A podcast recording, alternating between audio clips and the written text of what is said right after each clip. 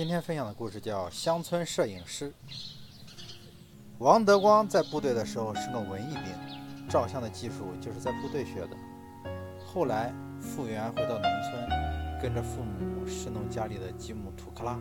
不过他从部队带回来一个傻瓜相机，有事儿没事儿喜欢拿出来，煞有介事地对着眼前的野花野草照一照。那时是上世纪八九十年代，村里的很多男劳力都出去打工了。王德公在家里，王德光在家里也是蹲不住，毕竟地里收的粮食只够吃的，想要过好日子，想翻盖楼房就得出去打工。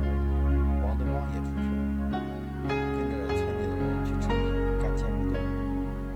建筑队的包工头是本村人，对王德光还是蛮客气的。王德光是党员。长得白净，虽然不是很魁梧，说话的口气有一副领导的派头。包工头感觉他不错，不一般，就让他跟一帮岁数大的人干一些轻松的活。王德光不会技术，只能干小工、干杂活。工余的时候，王德光就从包里掏出一只相机，溜达到工地附近，对着远处的高楼照一照。其实他的相机里也没有放胶卷，一个胶卷好几十，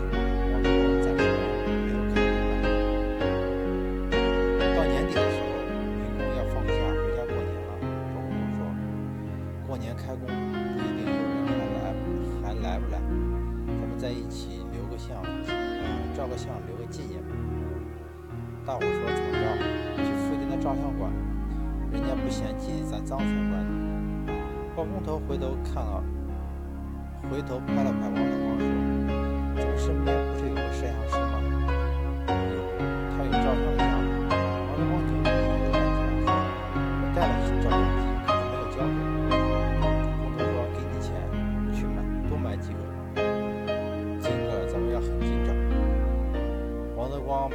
要回来，百十个民工排成好几排，包工头咧着嘴站在中间。王德光喊了声“茄子”，大家伙嘴巴都咧开了。后来，大家就不喊他王德光了，都喊他摄影师。王德光嘴里虽然一再纠正，但是他听着还是挺高兴的。后来，王德光就没出来干活。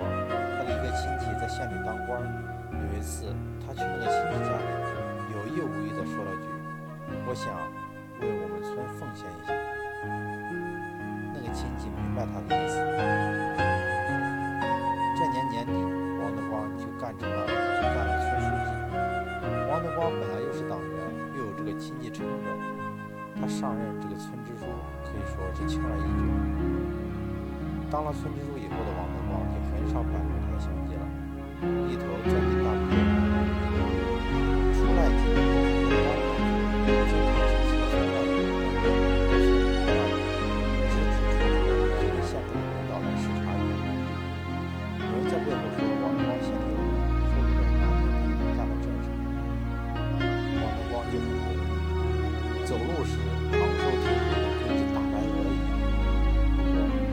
干了几年村支书，还真没干出什么业绩。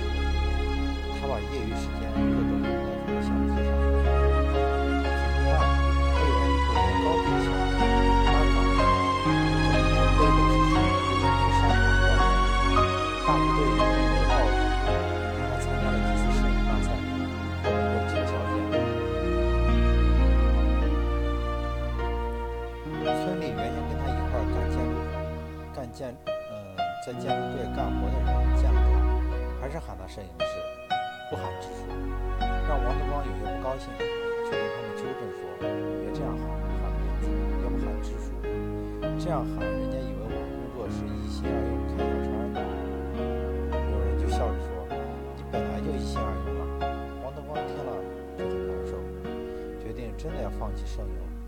带着村民们好好干一把。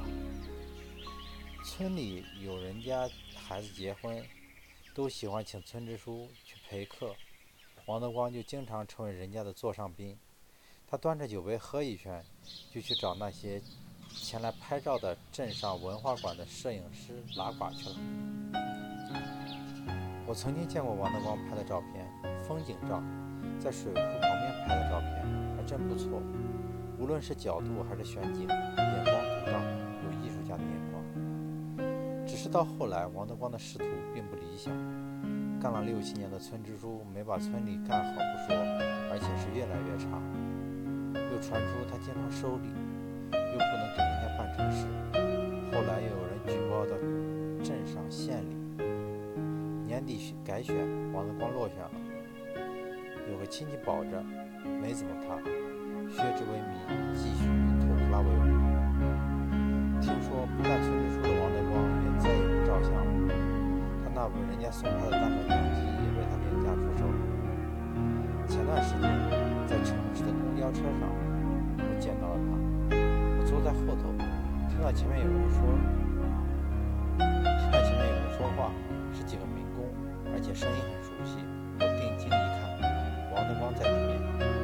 五十多岁的王德光背着一个蛇皮袋，又干起了老本行，往返香城间，跟人家干起了建筑。